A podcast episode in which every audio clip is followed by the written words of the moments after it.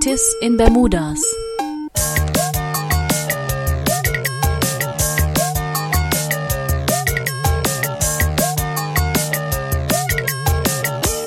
Die Talkrunde der EL Rhein-Neckar.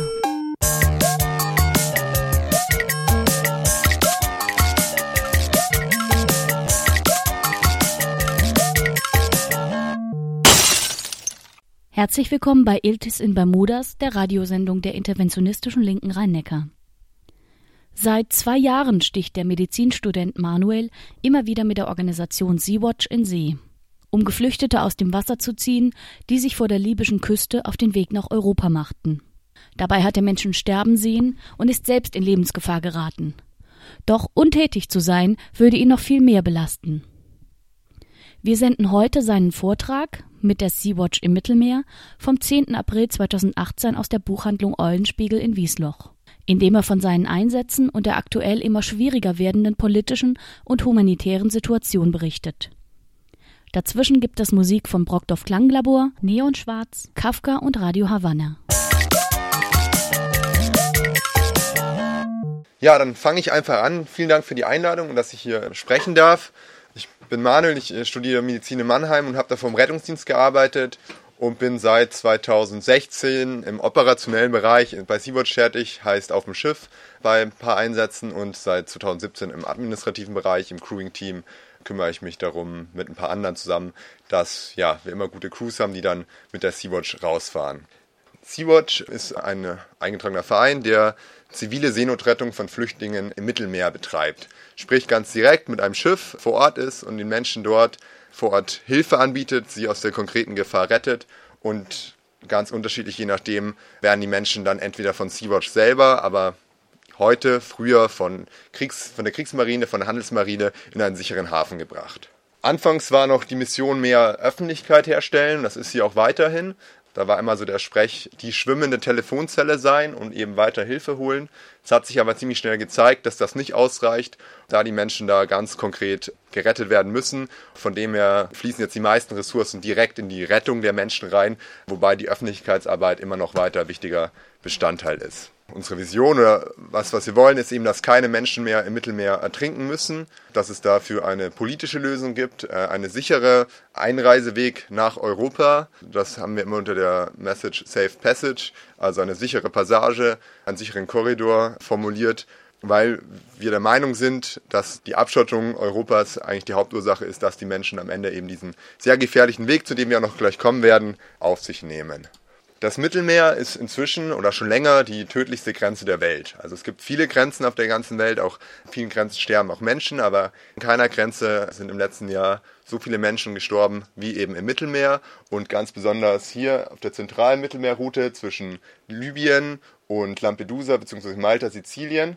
In den letzten Jahren 2015, 2016 war viel in den Medien die Ägäis zwischen der Türkei und Griechenland, wo auch ähm, in einem Winter viele hunderttausend Menschen nach Europa auch mit dem Boot gekommen sind, nachdem eben der Landweg zwischen Bulgarien und der Türkei komplett dicht gemacht wurde.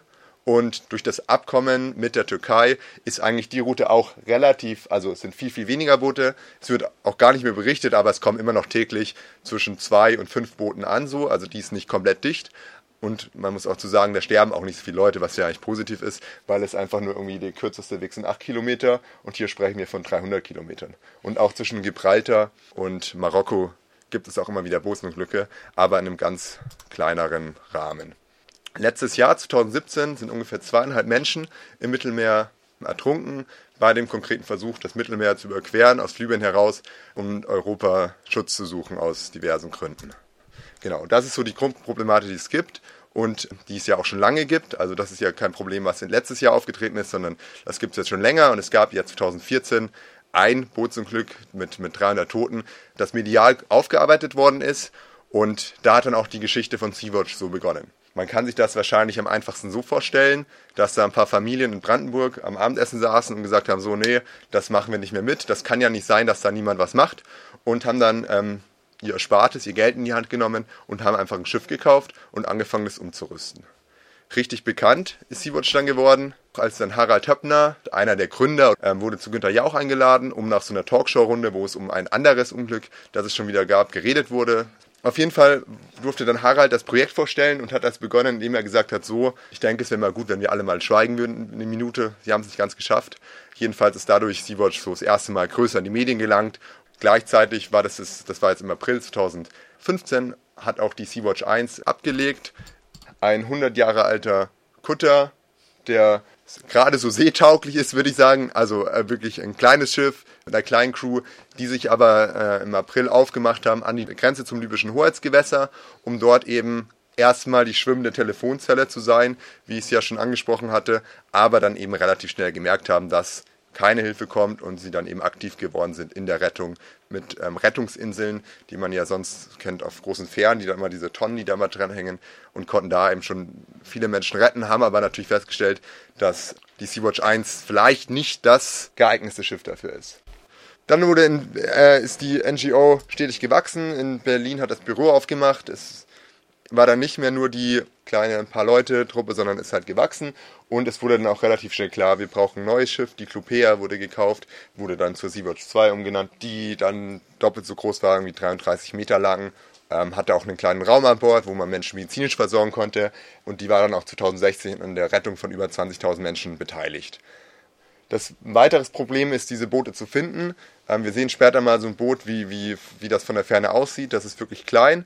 Das Saar-Gebiet, also das Search and Rescue-Gebiet, ist ungefähr so groß wie das Saarland und diese Boote sind einfach langsam. Also die Sea-Watch 2 hat Spitzengeschwindigkeit 8,5 Knoten gemacht. Das sind so vielleicht 15, 16 km/h. Weiß jeder, mit dem Fahrrad ist man schneller als mit diesen großen Schiffen. Und so ein Flugzeug, es wurde dann so eine Cessna zusammen mit der Humanitarian Pilot Association aus einer Schweizer NGO gegründet und ähm, seitdem gibt es den Moonbird, das ist ein Flugzeug, das fliegt von Malta aus, ist ungefähr drei Stunden in der, ähm, vor der libyschen Küste und kann dort zum einen die Boote finden, es fliegt ein Suchmuster, fliegt nicht jeden Tag, nur wenn es bestimmte Bedingungen gibt, die darauf schließen lassen, dass es eben heute Boote geben könnte. Und meldet das dann eben an, an Rom, an die Schiffe vor Ort und dokumentiert auch Pushbacks, also Menschenrechtsverletzungen und ist eben ein ganz gutes ganz gute Methode von bisschen sicherem Abstand, aber relativ schnell die Boote zu finden, kann aber natürlich nicht zu einer Rettung beitragen, was natürlich dann auch schlimm ist, wenn, wenn da ein Boot untergeht und du sitzt im Flugzeug und kannst nur zugucken. Da gab es auch schon wirklich unschöne Momente.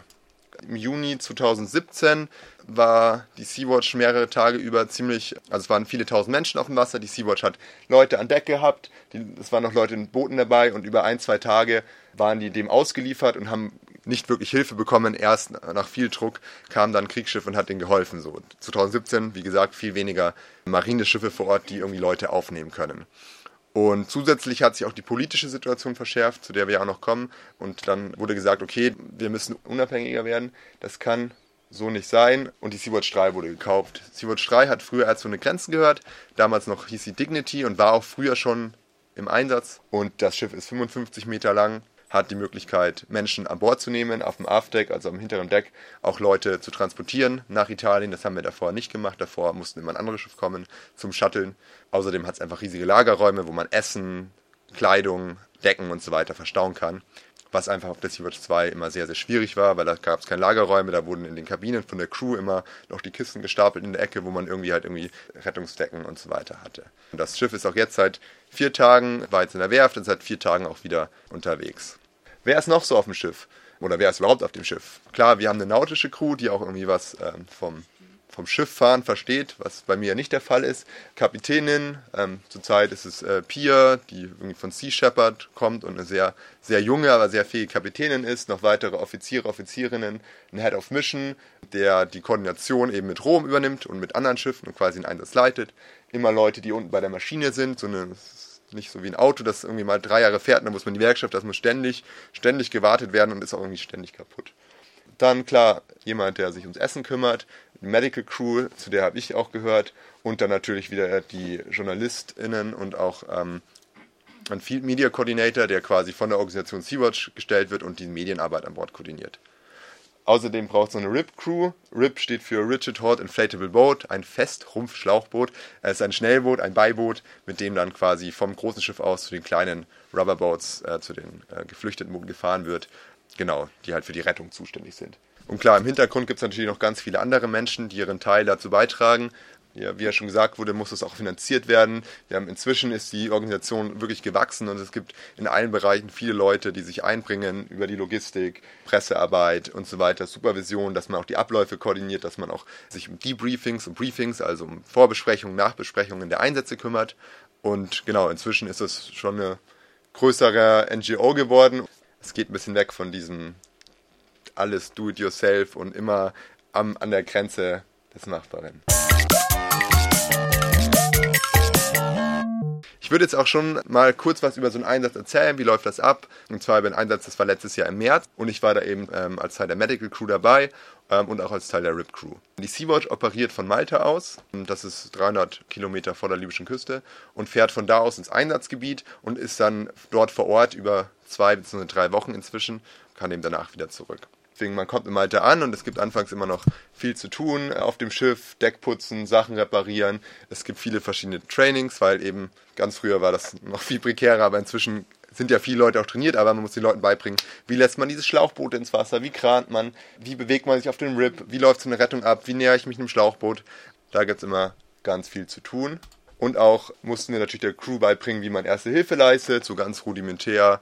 Äh, Herz-Lungen-Wiederbelebung, stabile Seitenlage, Blutungen, falls die Medical Crew bestand aus drei Leuten damals, falls die mal nicht da sind oder irgendwie, dass so die erste Hilfe geleistet werden kann, weil auf See ist halt sonst keiner, kein Mensch da, der irgendwie da Rettungsdienst kommt in der Regel nicht bis da raus. Und dann, wenn alles fertig ist, was meistens länger dauert als gedacht, und dann geht es eben Richtung Einsatzgebiet. Dann, sobald die erste Seekrankheit überwunden ist, wir hatten in, ja, im März ist ja noch relativ früh im Jahr und da hatten wir schon ganz schön Welle und dann geht es Menschen, die jetzt in ihrer Freizeit sonst nicht auf Schiffen sind, auch mal nicht so gut. Also, genau. Aber es geht vorbei, es gibt tolle Medikamente, die das auch dann, die machen dann wieder andere Probleme, aber es geht, es geht. In dem ersten Jahr ist die Sea-Watch von Lampedusa ausgefahren. Inzwischen machen wir das nicht mehr, weil Lampedusa einfach viel schlechter angebunden ist von, von Flügen für die Crew hin und zurück, als auch von der Schiffslogistik Ersatzteile in Lampedusa zu bekommen. Teilweise auch Sprit war immer ziemlicher Aufwand. Und in Malta funktioniert das deutlich besser auch wenn Malta manchmal fünf, sechs, sieben Stunden länger braucht. Wenn man dann vor Ort ist, eben in der SAR-Zone im Einsatzgebiet, dann gilt es eben, die Schiffe zu finden. Das funktioniert ähm, auf verschiedenen Wegen. Einmal gibt es den Weg, dass eben MRCC, also die Rettungsleitstelle in Rom, sich bei Sea-Watch meldet und sagt, die und die Koordinaten, da gibt es einen Seenotfall. Die wissen das über irgendwelche Frontex-Sachen oder aber auch, weil auch teilweise Leute mit, mit irgendwie Satellitentelefonen oder irgendwie haben die das rausgekriegt. Es sind auch noch Handelsschiffe und so weiter unterwegs. Dann in der Vergangenheit wurde dann, hat das eigentlich mal gut geklappt, dann wurde irgendwie Sea-Watch eben benachrichtigt, man hat sich dahin begeben, was ja auch wieder dauert. Wenn man sagt, es ist, das ist zehn Meilen weg, dann braucht man mindestens eine Stunde. Oder wenn es 50 Meilen weg ist, dann ist man fünf Stunden noch unterwegs. Gleichzeitig aber haben wir an Bord natürlich auch eine Radaranlage, wo man eben sehen kann, also vermuten kann, also das sind natürlich kleine Boote, die findet man auch nicht immer auf dem Radar, aber ab und zu gibt es so Muster, die du auf dem Radar siehst, wo du sagen könnt, ey, lass da mal genauer gucken. Oder wenn da die Moonbird ist, sagt Moonbird, guck da mal so. Ne? Gleichzeitig müssen, wenn es hell ist, immer Menschen auf dem höchsten Deck sein, auf dem Monkey Deck und eben mit Ferngläsern in alle Richtungen Ausschau halten. Es geht so, die Sonne geht da so um 5, 6 Uhr auf und das ist auch die Zeit, wo dann meistens um 8 neun, wenn nicht auch teilweise schon früher, aber so um den Dreh ähm, kommen die ersten Boote. Die sind recht langsam. Man kann sich vorstellen, die starten so um 22 Uhr nachts an der, an der libyschen Küste und brauchen dann eben ihre zehn Stunden, wenn es gut läuft, bis zu der Zone, ähm, wo dann irgendwie welche Rettungsschiffe sind wenn man die Boote findet, sind die natürlich ganz am Horizont und es ist halt wirklich schwierig auszumachen zwischen den Wellen.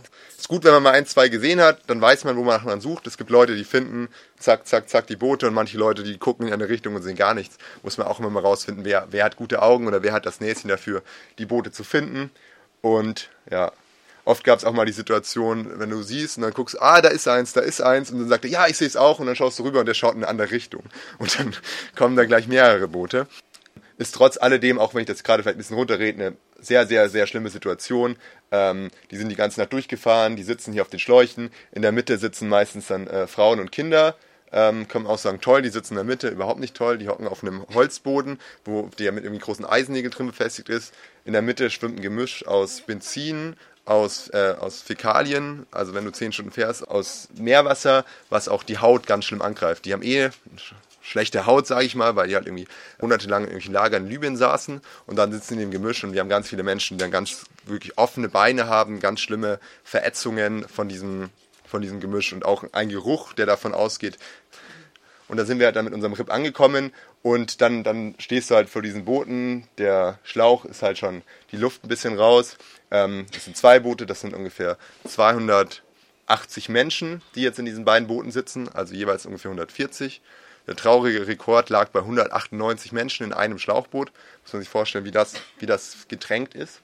Aber auch hier 140 pro Boot reichen aus, um eine sehr gefährliche Situation zu erzeugen. Die sind in Panik, kämpfen auch teilweise miteinander.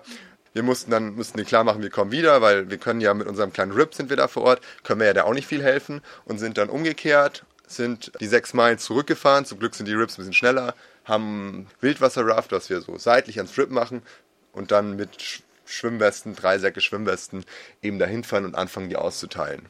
Als wir ankamen, war die Situation noch ein bisschen schlechter, weil schon viele Leute im Wasser waren und auch, auch viele Kleidung im Wasser geschwommen ist und da muss man natürlich aufpassen, dass man auch das Schiff, das Schlauchboot wird über Propeller angetrieben, dass du nicht Propeller bekommst, weil sonst bist du auch äh, manövrierenfähig. Und dann eben die Leute, die im Wasser sind, ähm, eine Schwimmweste geben, du kannst sie nicht an Bord nehmen, weil wir hatten das letztes Jahr, dann springen noch mehr Leute ins Wasser, weil die zuerst gerettet werden wollen und auf unser Schlauchboot, wir haben es ausprobiert, äh, passen 20 Leute drauf und dann sind wir selber äh, ein Seenotfall. Haben wir 2016 einmal gemacht, äh, aus einem, so einem Mass Person Overboard, wo irgendwie 40 Leute ins Wasser gerutscht sind auf einen Schlag. Ist zum Glück keiner gestorben, aber wir waren dann auch selber, mussten selber gerettet werden. Also das ist so eine, so eine Masse an Menschen, da muss man, die muss man auch erstmal so kontrollieren. So Crowd Control ist mal das Stichwort, dass man sagt, so, wir sind jetzt hier, wir sagen jetzt, wo es lang geht, aber wir machen das alles ganz entspannt, sonst nicht. Und wenn dann gekämpft wird, muss man auch probieren, dass man nochmal zurückgeht und sagt, es wird jetzt nicht gekämpft, wir machen jetzt so, wir geben die Schwimmwesten aus ihr macht das, was ihr tut klappt bei manchen Booten, da hat das alles nicht so geklappt. Da musst du dann irgendwann nur schauen, dass du die Schwimmwesten an die Leute bringst und die Leute dann irgendwie in Sicherheit bringst. Auch hier, ich nehme es vorweg, also ich habe keine Bilder von Toten, keine schlimmen Bilder reingenommen.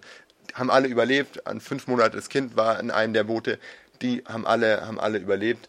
Zum Glück im Hintergrund sieht man schon die Sea-Watch 2, die langsam ihren Weg sich bahnt und dann auch hier angekommen ist. Und die konnten wir alle an Bord nehmen. Ähm, das sind jetzt 280 Leute an Bord. Das ist viel und ich dachte eigentlich so, das geht, äh, mehr geht nicht, aber wir haben im Juni gesehen, da gehen nochmal 200 mehr drauf, nur dann ist halt hier die Grenze, also das sind ja auch, ist ja auch einfach Gewicht und dann kann die Sea-Watch auch nicht mehr fahren. So sind wir noch manövrierfähig, das war auch alles halbwegs gut. Wir hatten dann diese vier Boote, es kam dann nochmal ein Boot mit, mit 15 Leuten drauf, so ein kleines Glasfaserboot, die haben wir auch noch aufgenommen. Und wir haben uns dann auf den Weg nach Norden gemacht, weil wir eben auch eigentlich nichts mehr machen konnten und auch keine Hilfe bekommen haben. Das war Beginn 2017, was dann auch ähm, sich dieser Unterschied zum letzten Jahr war. Letztes Jahr, 2016, waren immer Kriegsschiffe am Horizont irgendwie. Die kamen auch irgendwie und haben da irgendwie ein bisschen besser mitgearbeitet. Irische Kriegsschiffe waren immer super beliebt, die waren immer super drauf, die haben immer gut mitgemacht so. 2017 war das nicht mehr der Fall, war einfach keiner mehr da. Wir sind auch Richtung Norden gefahren, Richtung Lampedusa, einfach aus der schieren Planlosigkeit, was machen wir mit den Leuten? Wie schon gesagt, wir haben nicht viel Lagerraum. Wir haben wirklich allen Leuten, wir haben viel eingeladen, viel Essen, viel Dinge, alles schön geordnet, schön Listen geführt und dann im ersten Einsatz alles verbraucht so. Hätten wir uns auch sparen können. Nicht jeder hatte am Ende eine Decke und das ist dann immer schwierig, wenn Leute, also wenn dann, man muss ja auch aufpassen, dass an Bord keine, keine Kämpfe, auch wieder Stichwort Crowd Control ausbrechen, äh, ist auch fast alles, also ist alles gut gegangen. Wir sind dann Richtung Italien gefahren, Richtung Lampedusa.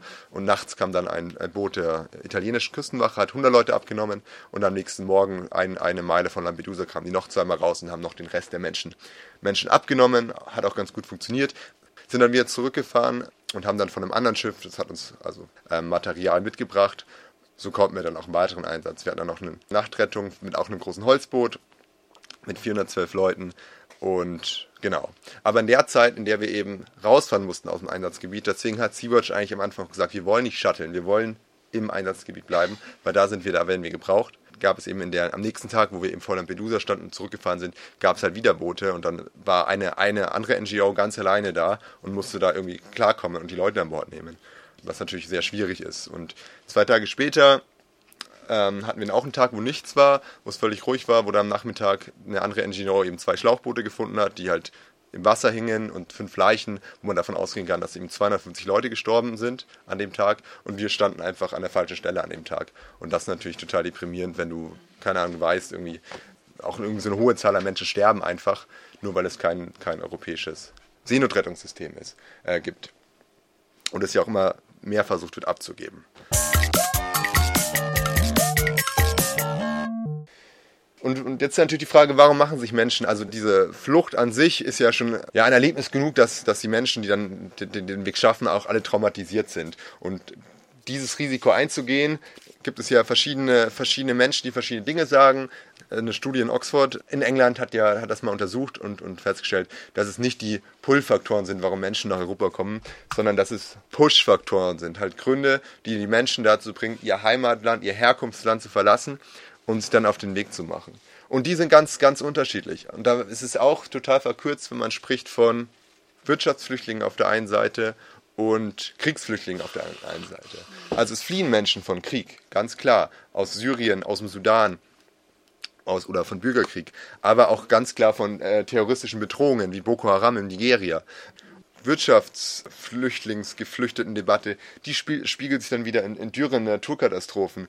Auch da kann man wieder, das ist halt ein, ein Problem, das über, über Jahrzehnte, über Jahrhunderte entstanden ist. Der afrikanische Kontinent wurde die letzten 300 Jahre ausgebeutet und jetzt wollen wir innerhalb von wenigen Stunden am liebsten die Fluchtursachen bekämpfen. Also da sind wir weit von der Lösung entfernt und es ist auch sehr schade, dass da das Problem versucht wird zu vereinfachen und indem wir das vereinfachen, bleiben wir weit weg von der wirklichen Lösung äh, oder den wirklichen Problemen, den wirklichen Fluchtursachen. Libyen ist gerade für Menschen aus, aus Afrika ist Libyen die Hölle. Und ich kann das auch nicht anders ausdrücken. Und ich glaube auch nicht, dass ich die Worte finden werde, das jetzt dieses Leid so greifbar zu machen. Und habe einfach mal ein paar Zeitungsartikel rausge rausgesucht ähm, von Oktober bei CNN People for Sale. Das war hat, hat ist medial sehr groß aufgenommen worden, wo eben eine, eine, eine, Aktion, wo sie einfach Menschen versteigert haben für 400 Euro in Libyen. Ähm, aber auch interessant der letzte Bericht jetzt von Monitor, wo es einfach darum geht, um die Zusammenarbeit von Europa mit der libyschen Einheitsregierung. Ich hoffe, dass ich nicht immer so zu viel Basiswissen verlange, aber in Libyen ist ja ein Failed State, also es gibt keine die Regierung, es gibt eine Einheitsregierung, wird sie genannt, die jetzt so Großteil oder halt Tripolis kontrolliert und die ist Partner der Europäischen Union, die ist Partner von Italien und auch von Deutschland. Und die bietet sich immer an zu sagen, ja, wir machen was gegen die Schlepper, gegen ähm, die Menschen, dass da keine Menschen in Boote steigen. Wir stellen auch die libysche Küstenwache, die sogenannte libysche Küstenwache. Jedenfalls versucht die auch sich als Kontrolleur quasi oder als guter Partner darzustellen. Aber der UN-Bericht zeigt ganz klar, dass die SDF, die stärkste Miliz von denen, die dem Innenministerium, dem Innenministerium unterstellt ist, dass die auch beteiligt sind an äh, willkürlichen Inhaftierungen, an Polter, an Mord, Vergewaltigungen äh, etc. Also ich will da jetzt auch gar nicht zu weit reingehen. Auf jeden Fall die Leute, die bereit sind, diese Boote zu steigen, die sind davor schon durch die Hölle gegangen und vielen ist es egal, ob sie unterwegs sterben, weil zurück nach Libyen will niemand von denen wo dann auch diese ganzen Argumente von wegen, ja, wir müssen da, nee, wenn die Leute in Libyen, und da sitzen noch viele Menschen fest, die müssen da raus. Und ich möchte nicht, dass irgendein Mensch in diese Boote steigt, weil das ist eine Scheißsituation, Entschuldigung, aber das ist eine wirklich schlimme Situation. Aber die Situation in Libyen ist für, glaube ich, einen Menschen aus Europa, äh, in meinem Alter, in meiner Generation, ist das nicht vorstellbar. Ja, das, das, die Menschen kommen ja nach Sizilien alle erstmal, die da gerettet werden, wenn sie nicht nach Tripolis gebracht werden. Aber die, die nach Europa schaffen, die kommen nach Sizilien und auch Sizilien ist ja jetzt nicht ähm, die goldene Stadt oder das goldene Insel Europas, sondern die haben ganz eigene Probleme, auch ganz Italien oder komplett der europäische Süden. Griechenland ist ja nochmal ein ganz anderes Punkt. Auf Lesbos sitzen immer noch 7000 Leute in irgendwelchen in Moria im Lagerfest äh, und, und müssen da am Dreck übernachten. Und die versuchen halt von Italien meistens weiterzukommen Richtung Norden. Nur da sind die Grenzen am Brenner etc sind ja immer mehr dicht gemacht. So dieser Summer of Migration 2015, dass das noch irgendwie klappt, ist ja wirklich abgeschlossen.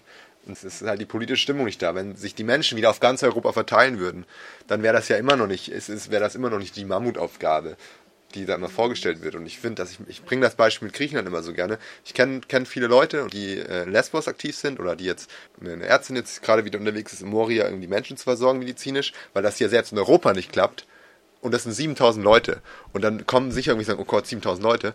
Ich Ich arbeite in meiner Freizeit in der Benjamin Franklin Village im Camp in der Erstaufnahmeeinrichtung. Wir haben da irgendwie 800 Leute da. Riesige Kasernenanlagen, die ja irgendwann umgebaut werden sollen, Wohnungen, bla bla bla. Aber im Moment haben wir in Mannheim, theoretisch waren da mal 10.000 Menschen. Das heißt, wir hätten in Mannheim, wir könnten komplett Moria, die komplette Problematik auf Lesbos, könnten wir einfach, nur, nur Mannheim, können wir einfach, die müssen da nicht im Dreck schlafen, sondern die Struktur, Infrastruktur ist alles da.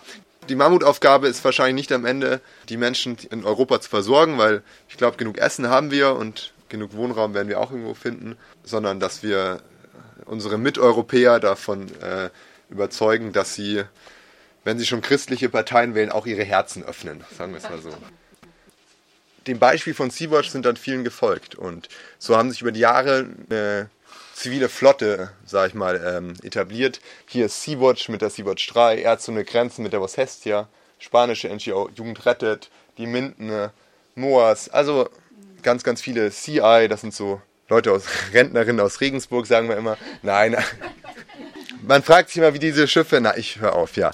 Auf, die sind, aber die sind noch da, deswegen sind wir froh, dass sie noch da sind, weil sonst auf jeden Fall, Jugend rettet, den haben sie das Schiff beschlagnahmt. Open Arms haben das Schiff beschlagnahmt. Die libysche Küstenwache, die sogenannte libysche Küstenwache, hat 2017 im Juli ein eigenes Search and Rescue Gebiet ausgerufen, 70 Seemeilen. Und in diesem Gebiet gesagt, wenn ihr da reinfahrt, kriegt ihr Probleme mit uns. Woraufhin äh, ohne Grenzen die sind zwar noch auf der Aquarius mit drauf, aber ihr eigenes Schiff zurückgezogen hat. Moas hat sich zurückgezogen. Minden ist aus anderen Gründen rausgefallen. Und eben zwei Schiffen wurden von der italienischen Staatsanwaltschaft beschlagnahmt. Und inzwischen gibt es nur noch die SOS äh, Mediterranee mit der Aquarius. Ist ein großes Schiff, ein super Schiff. Dann die Sea-Watch. Dann gibt es noch die zwei Schiffe von Sea-Eye und die Mission Lifeline, was die Sea-Watch 2 ist. Also drei kleine und zwei große Schiffe, die ähm, es noch gibt. Und auch Sea-Watch bereitet sich darauf vor, dass auch das Schiff uns in den nächsten Monaten abgenommen werden könnte oder auch in den nächsten Tagen. Ich bin froh, dass es jetzt, dass ich nicht hierher kommen muss und sagen so, ja, das Schiff ist weg, noch ist es da und es ist vor Ort. Genau. Und warum das ist das Ganze so? Ich habe jetzt die zwei Beispiele mitgebracht. Also seit 2017 läuft eine, eine, eine Hetz, Hetzkampagne oder eine, eine Kampagne, die ja eh schon die ganze Zeit läuft von irgendwelchen Menschen, die sagen, ja, das sind Schlepper, Schleppertaxi, aber auch Teile der italienischen Staatsanwaltschaft sind auf diesen, auf diesen Zug aufgesprungen und, und glauben oder behaupten halt, dass die zivilen Seenotrettungsorganisationen mit den Schleppern zusammenarbeiten. Ich glaube nicht, dass sie das glauben, die wissen, dass das nicht der Fall ist, weil die halt viele Informationen haben über Frontex etc. Aber ihnen ist es halt eine gelungene Story, weil sie damit die Schiffe eben abschalten können und damit den, den, die hohe Anzahl von, von Menschen, die in Italien ankommen, eben damit verhindert werden dürfen. Ich sage vielleicht noch kurz drei Wörter zum MRCC, wie das so funktioniert, damit man das vielleicht auch verstehen kann, was bei der Juventa passiert ist. MRCC, wie gesagt, die Leitstelle in Rom, die koordiniert das. Die Menschen in den Booten sind ein Seenotfall, werden aufgenommen und dann entscheidet die Leitstelle, dass sie in einen sicheren Hafen gebracht werden müssen. Und Tripolis ist zwar der nächste Hafen, ist aber nicht sicher. Die Leute wurden immer nach Sizilien gebracht. Malta wurde immer ein bisschen außen vor gelassen. Spielt auch ein bisschen das Geld eine Rolle, aber Malta hat kein eigenes MRCC. Das heißt, es lief immer, äh, die Menschen wurden immer nach Italien gebracht. Genau. Und am Osterwochenende 2017, da waren viele tausend Menschen auf dem Wasser in Booten und am nächsten Tag wieder. Und alle großen Schiffe waren weg und Juventa war alleine noch da, Sia war auch noch da und die haben wieder 400 Leute an Bord genommen. Es waren noch Boote im Wasser außenrum und der Kapitän hat sich nicht anders zu helfen gewusst. Ähm, Juventa muss man dazu sagen, man sieht es hier. Die haben, sind hier hoch und dann geht es runter, knapp über der Wasseroberfläche und dann wieder hoch. Das ist praktisch, weil man super leicht aus den Booten rein rauskommt, weil man super leicht Menschen draufladen kann. Aber wenn man das Deck voll hat, dann kannst du nicht fahren, weil es, weil es zu gefährlich ist, dass die Leute einfach vom Bord fallen. Genau, er hat einen Mayday-Call abgesetzt, weil er gesagt hat, hier kommen keine Schiffe, wir, wir sind selber jetzt in Seenot so, ähm, jetzt macht mal was, MRCC. Anders, anders geht's nicht weiter. Es kamen dann nach zwei Tagen, glaube ich, äh, saßen die da in der Klemme, wo auch einfach vor den Augen Boote untergegangen sind, wo man nichts tun konnte. Aber diese Blamage für den MRCC, dass sie das nicht hätten lösen können, hat äh, Jugend rettet so ein bisschen in, die, in den Fokus gesetzt. Genau, die internationalen Medien haben das kritisiert, dass MRCC da so unfähig war. Und am 6. Mai wurde dann die, äh, die Juventa nach Lampedusa beordert. Das MRCC ist weisungsbefugt. Die hatten fünf Leute an Bord und MRC hat gesagt, bringt die fünf Leute jetzt selber nach Lampedusa. Die haben gesagt, nee, das ist Quatsch, so machen wir nicht fünf Leute, aber MRC hat gesagt, nee, ihr macht das jetzt, Punkt. Sind sie nachgekommen, wurden dann in Lampedusa, wurde die Crew verhört, das Schiff wird durchsucht und jetzt inzwischen weiß man, dass da die Brücke verwanzt wurde. Das Tragische in der Sache ist wieder, in dem Zeitraum, in dem äh, Juventa dort lag, gab es 23 Boote in Seenot. Von den fünf äh, Booten äh, ist das Schicksal ungeklärt. Die sind wahrscheinlich auch äh, entweder in Libyen angespielt worden oder untergegangen. Und das einfach nur, weil irgendwie die Schiffe, die das hätten lösen können, für so ja, politische Spielereien der äh, italienischen Staatsanwaltschaft äh, missbraucht werden am 18. Juni, das war ja ungefähr der Zeitpunkt, wo auch die Sea-Watch die Probleme hatte, hat dann Juventa äh, war wieder involviert in einige Rettungen. Darunter gab es ein großes Holzboot an der Grenze zum libyschen Hoheitsgewässer. Und die waren da gerade dabei, die Leute mit Schwimmwesten zu versorgen und sich eben quasi ihre Arbeit zu tun, als Enginefischer aufgetaucht sind. Das ist auch nichts Ungewöhnliches. Enginefischer sind Menschen mit Schlauchbooten, Schnellbooten, die aus Libyen kommen, die teilweise sicher mit den Schleppern zusammenarbeiten, teilweise auch nicht. Die tauchen auf, man sollte Abstand von denen halten, man weiß nicht, ob die bewaffnet sind, die wollen die Motoren wieder haben. Also die Boote sind ja meistens Schrott. Die Schlauchboote werden auch von uns, wenn die Leute zerstochen, dass sie nicht mehr verwendet werden können, weil wenn du so ein Boot zweimal verwendest, dann ist die Garantie, dass sie es nicht zwölf Meilen rausschaffen. Aber die Motoren, die sind teilweise noch was wert, teilweise auch nicht und können wiederverwendet werden. Deswegen kommen Engine-Fischer. Gut. Es gab auch schon Fälle, wo die sich positiv in Rettungen mit eingebracht haben, aber grundsätzlich ist Abstand zu halten, sofern es geht also diese Kriminalisierungskampagne hat dann von italienischer Seite dann nochmal, die haben nochmal eine Schippe draufgelegt und haben gesagt, nicht die libysche Küstenwache, die ja in der Vergangenheit auch sehr gewalttätig aufgefallen ist, die müssen wir regulieren, nee, die unterstützen wir. Die NGOs, die müssen wir jetzt mal, die müssen sie jetzt mal nach, nach, unserer, nach unserer Nase tanzen und der sogenannte Code of Conduct, so ein Verhaltenskodex wurde formuliert, den die äh, NGOs unterschreiben müssen. Ich will jetzt nicht komplett auf den eingehen, darunter stand aber drin, dass die Leute, die, die geretteten Menschen nicht mehr in größere Schiffe übergeben werden dürfen, was für die Juventa, kleines Schiff, 23 Meter lang, die können die Leute nicht nach, haben wir gerade gesehen, die können die nicht nach Italien bringen, ähm, die wären damit raus gewesen. Deswegen hat die Jugendrette gesagt, nee, wir unterschreiben den Kodex nicht. Das hat eigentlich, ist das auch nicht rechtlich bindend. Was ist das? 1. August war die Frist, ist abgelaufen. 2. August, MRCC sagt, äh, Juventa, ihr müsst nach Lampedusa fahren. Dort hat dann die Staatsanwaltschaft auf sie gewartet, das Schiff beschlagnahmt der Befehl, das zu beschlagnahmen, war am 1. August unterschrieben, also schon so ein bisschen abgekatertes Spiel.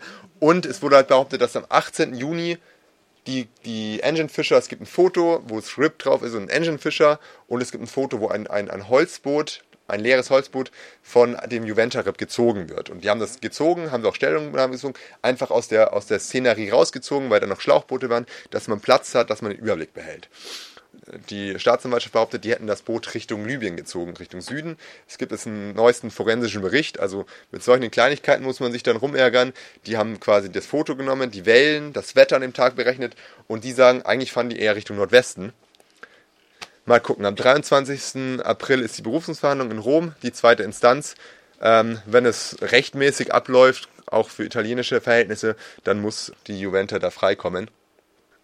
Äh, weiter, das ist die Open Arms, das Schiff von Proactiva. Das ist gar nicht lange her. Am 15. März war die äh, Open Arms erstmal das eine, das einzige Schiff, das noch in der Saar-Region war, weil beim Winter sind viele Schiffe in der Werft, äh, an der Rettung von Menschen beteiligt. Die haben ersten Anruf bekommen von der Leitstelle in Rom. Fahrt mal da und dahin. Auf jeden Fall wurden sie dann zurückbeordert und gesagt haben, nee, das macht die libysche Küstenwache. Ihr fahrt ähm, zu einem Boot 27 Meilen von der libyschen Küste also außerhalb libyscher Gerichtsbarkeit, internationales Gewässer. Gut. Die haben dort 117 Leute an Bord genommen und sind dann Richtung Norden gefahren. Ist ein großes Schiff, haben auch Platz. Die shutteln auch. Eigentlich alles wie immer. Und 73 Seemeilen vor der libyschen Küste, also weit drin, also richtig internationales Gewässer. Da muss man auch nicht diskutieren. Internationales Gewässer kam die libysche Küstenwache angefahren. Einen von denen, die haben so zwei, drei Kanonenboote und kamen dann angefahren, haben die Open Arms gestoppt und unter Drohung von Waffengewalt, Todesdrohungen, die äh, Open Arms aufgefordert, die Leute, die sie gerade gerettet haben, der Küstenwache zu übergeben, damit sie die aus internationalen Gewässern nach Tripolis bringen können. Und die haben sich geweigert, trotz, also es waren auch panische Zustände, es sind Leute ins Wasser gesprungen, die nicht nach Libyen zurück wollen und so weiter. Muss auch alles ganz schwierig gewesen sein. Die haben sich geweigert, die libysche Küstenwache hat nach zwei Stunden aufgegeben und ist weggefahren. Erwähnenswert ist vielleicht noch, dass es, das war das Patrouillenboot Nummer 648, so heißt das, ist ein Geschenk von Italien an die libysche Küstenwache und das, das, das gleiche Boot, das letztes Jahr, also das gleiche Boot, das letztes Jahr bei dem Vorfall beteiligt war, das in der Rettung von Sea-Watch interveniert hat, wo wahrscheinlich 50 Leute gestorben sind am 6. November letzten Jahres, genau die gleichen Leute, die da viele Tote verursacht haben, haben jetzt die Open Arms bedroht. Und die Open Arms ist dann Richtung Norden weitergefahren, glücklicherweise. Ähm, es läuft immer so ab, der Head of Mission oder der Kapitän fragt MRCC an, wer ist der nächste sichere Hafen, wo sollen wir hin? Und in dem Fall hat sich das über, über Tage gezogen, über 24 Stunden gezogen. Kurzzeitig sind die nach Malta gefahren, um eine schwangere Frau und ein Kleinkind quasi medizinische Versorgung zu geben. Malta hält sie immer raus und sagt so, mehr können wir nicht nehmen, das ist nicht unser Ding, wir haben kein MRCC, äh, das müssen die entscheiden. Und dann sind sie eben von da aus nach 24 Stunden, nachdem der italienische Staat mit dem spanischen Staat, Flaggenstaat von der Open Arms, es läuft dann immer so viel Bremborium im Hintergrund ab. Jedenfalls durften sie dann in, in Pozzallo in Sizilien anlegen. Auch nichts Neues. Haben dort 200 Menschen, 218 Menschen abgeliefert. Dort hat dann wieder die italienische Staatsanwaltschaft äh, auf sie gewartet und hat eben das Schiff beschlagnahmt mit der Aussage, sie hätten die Leute an die libysche Küstenwache geben müssen, beziehungsweise in Malta spätestens abgeben müssen. Und dann war die Anklage erst äh, Gründung einer kriminellen Vereinigung und Beihilfe zur illegalen Migration. Ähm, wurde der Kapitän, die erste Offizier, Offizierin und der Einsatzleiter angeklagt. Inzwischen wurde kriminelle Vereinigung zurückgenommen und das Schiff ist aber weiter beschlagnahmt, eben unter dem Motto ähm, Beihilfe zur Immigration. Genau. Und das ist auch eben ein, ein Droht-Szenario, was auch irgendwie der Sea-Watch droht. Es sind zwei Schiffe beschlagnahmt worden, es sind nicht mehr viele Schiffe da. Und wenn es schlecht läuft, machen, nehmen die jetzt dieses Jahr alle Schiffe quasi weg. Aber gut, Sea-Watch bereitet sich darauf vor, mit einer Kampagne, mit Pressearbeit etc. Das würde uns nicht groß überraschen. Es wäre natürlich schon tragisch, weil die Situation ist ja unverändert. Libyen ist immer noch, äh, ist immer noch die Hölle. Es gibt immer noch Kriege. Es werden immer noch versucht, Leute zu fliehen und die Situation wird in den nächsten Jahren auch nicht besser. Welche Prognosen? Ein Soziologen von Ärzte ohne Grenzen meint, dass in den nordafrikanischen Staaten irgendwie in den nächsten Jahren 100.000 Menschen sein werden, also die dort leben, die keine Perspektive haben und die auch eher den Weg Richtung Europa suchen. Jetzt komme ich noch ganz kurz zur libyschen Küstenwache, zur sogenannten libyschen Küstenwache. Die muss man in dem ganzen Konglomerat von politischen Kalkül auch noch erwähnen.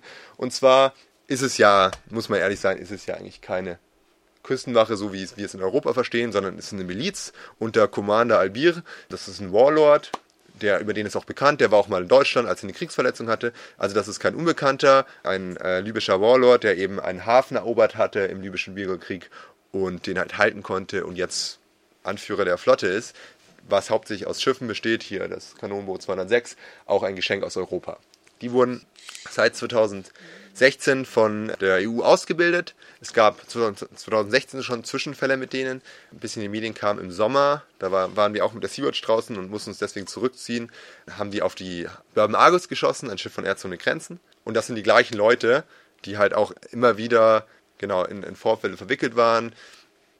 Und Europa bildet diese Leute aus und, und hilft nicht mit, auch Straftaten, Menschenrechtsverletzungen von diesen Menschen ähm, nachzugehen. Und sie sagen immer, es gab viele Anklagen denen gegenüber, nee, wir können die nicht ermitteln, aber eigentlich kann man sie ermitteln. Und es gibt nach einem Zeitungsbericht der Internationalis IT, so eine italienische Zeitung, die meint, äh, dass die haben Informationen, dass in Tripolis ein italienisches Kriegsschiff liegt im Moment. Das heißt, Europa weiß ganz genau, was vorgeht. Wir haben ein Kriegsschiff dort vor Ort.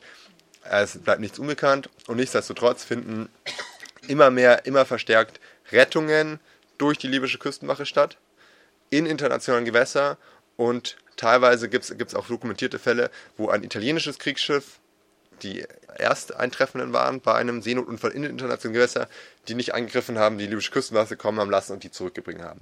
Was ganz klar gegen das Non-Refoulement-Abkommen, also das Nicht-Zurückweisungsabkommen, verstößt, was zum einen in der Genfer Flüchtlingskonvention festgehalten ist, was im Paragraph 3 der Europäischen Menschenrechtskonvention verhandelt ist. Und der Europäische Gerichtshof für Menschenrechte ist da auch ganz klar, dass das äh, gegen das Völkerrecht ist, ist gegen das Seerecht und trotzdem findet das statt. Und das ist auch der langfristige Plan. Also so wie wir das sehen, die Festung Europa wird weiter ausgebaut und die Festung Europa soll jetzt komplett dicht gemacht werden. Die Grenze zur Türkei ist fast zu mit diesem Abkommen mhm. und ähnliches droht uns auch mit Libyen. Und es gibt Informationen, dass geplant ist, dass spätestens bis 2020, ich glaube eigentlich schon fast früher, Tripolis ein eigenes MRCC kriegen soll. Und wie gesagt, ich bin kein Seerechtsexperte, aber das würde bedeuten, dass Rom sagt, nee, dafür ist Tripolis zuständig. Das heißt, alle Menschenrechtsverletzungen gehen dann nur noch auf die, aufs Konto von Libyen, da interessiert es keinen.